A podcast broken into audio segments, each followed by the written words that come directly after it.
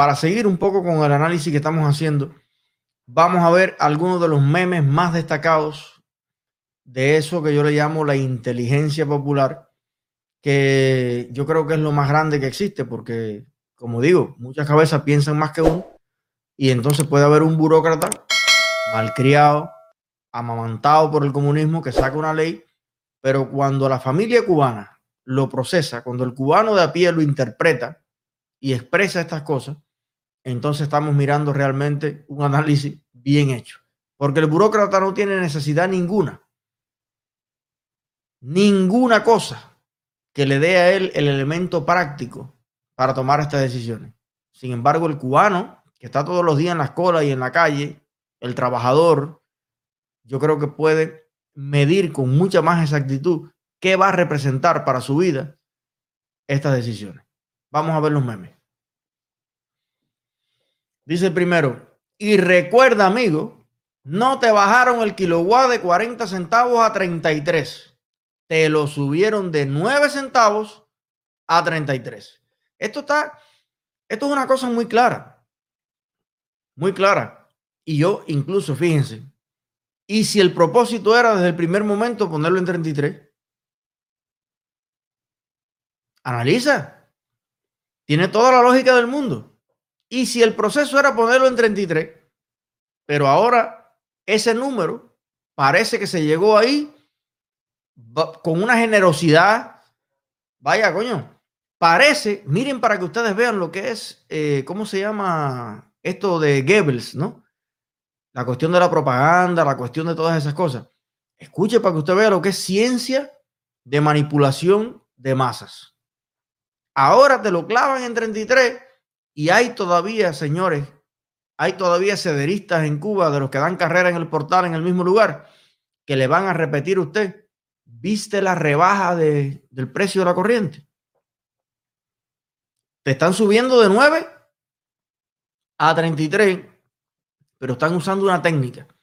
Ponértelo a 40 y pico, tú pegas el grito en el cielo y te dicen, coño, mi hermano, yo, no, hoy yo escuchando los gritos tuyos anoche, no pude dormir, porque como dice el Indoro incapaz, donde usted caiga herido, yo caigo muerto, compañero.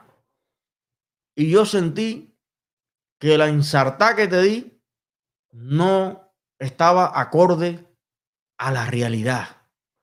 Y esos gritos desesperados de tu parte me llevaron a la conclusión comunista magistral que en vez de cuarenta y pico centavos, te lo voy a poner a 33. Oiga, y hay gente que aplaude eso. Hay gente que aplaude eso. Y ahora se queda a 33.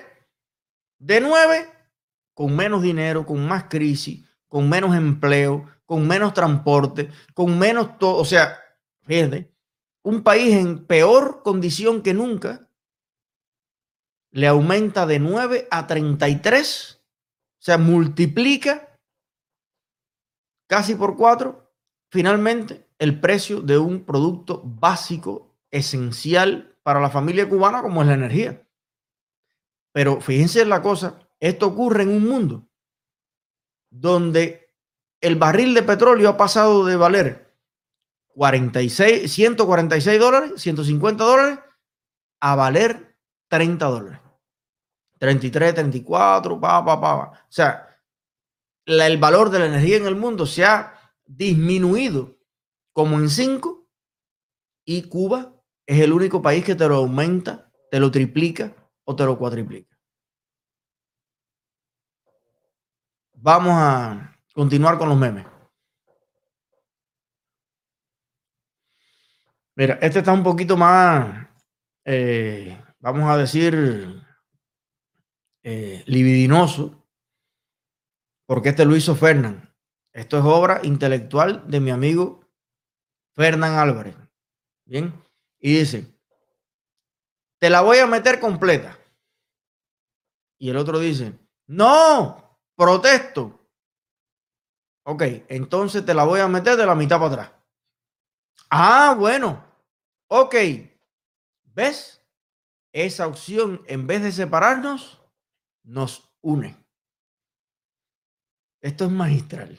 De verdad, en los años que conozco a Fernández, ya con esto, no se le había ocurrido nada en tres años, pero con esto, ya tiene para tres más, que no se le ocurra más nada.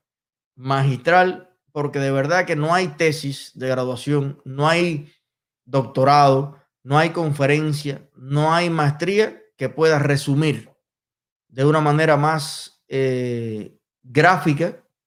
Fíjate que yo, a mí me dolió. Bueno, vamos a ver. Vamos a seguir, tenemos más. Sí, pero este no es un meme. Esta es una publicación. Sí, sí, sí, sí, sí, sí, sí, sí. Esta es una publicación de ellos. Mira, el gobierno revolucionario siempre atento al pueblo. Reduce tarifas eléctricas y el precio del gas licuado. Esto es una publicación de los comunistas. Claro, constituye un meme, ¿no? Porque fíjate tú que la noticia no es que aumenta de 9 a 33, que es la realidad. El mes pasado era 9 y ahora va a ser 33. Fíjate para que tú veas lo, lo, gebeliano que son los comunistas, que el titular es el gobierno revolucionario reduce, reduce. Cuando te está triplicando, ah, lo que pasa es que ese aumento que iba a ser en principio de hasta 40 y pico, ahora va a ser a 30 y pico. ¿Tú te das cuenta? ¿Tú te das cuenta? Esto es una cosa loca. Sí, bueno, y dice, siempre atentos al pueblo.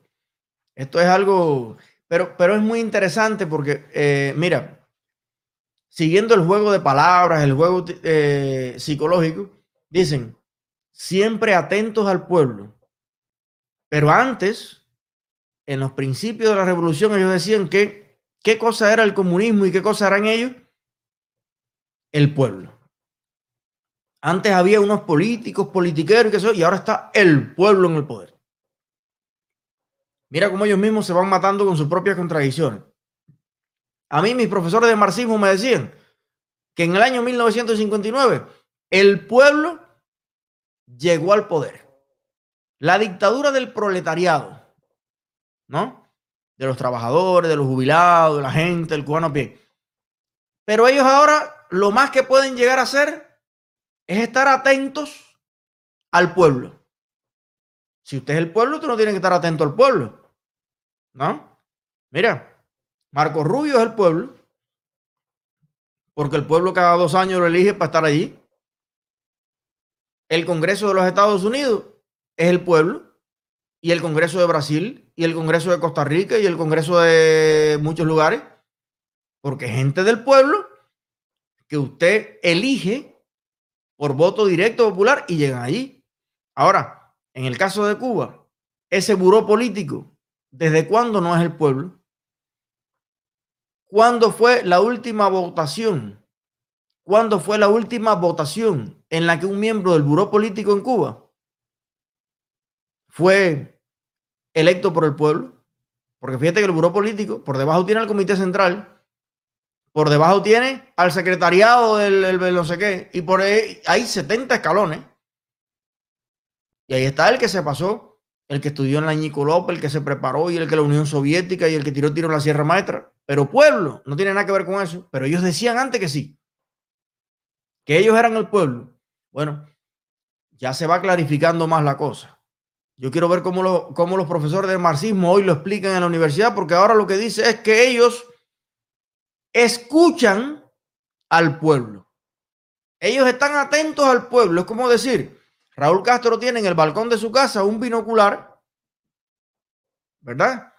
Tipo, esta gente que le gusta observar las estrellas, observar la luna y esa cosa. Mira, ese es un meme. Vamos a darle la idea a, Luis, a Fernández, si se va a dedicar a esas cosas ahora. Que haga un meme.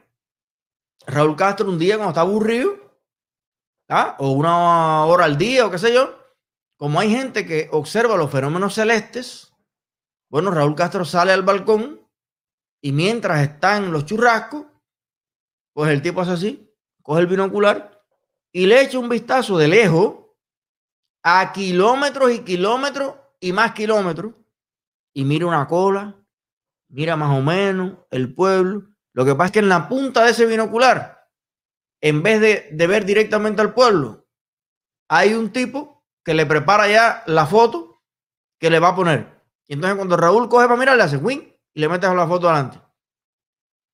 Entonces el pueblo se está cagando en Raúl y cuando Raúl mira, el pueblo está aplaudiendo a Raúl. Es un cubano así, mira. Entonces Raúl dice, coño, buenísimo, porque ese binocular es especial que se le cambian así, le ponen fotico adelante, le hacen pasar el rollo. Pero bueno, eso sería liberar a Raúl de la responsabilidad. Si él no se entera de lo que el pueblo siente o de lo que el pueblo piensa verdaderamente, porque no le sale de sus chinos verocos. Porque realmente, mira, tengo un amigo que le pasó en Costa Rica. El tipo fue a un mercado como a las nueve y pico de la noche, que creo que ahí está Walmart, creo que era hasta un Walmart. Y el tipo fue al mercado y, cuando, y ve un traje, un tipo de traje a esa hora desesperado, comprando leche, comprando unas cosas.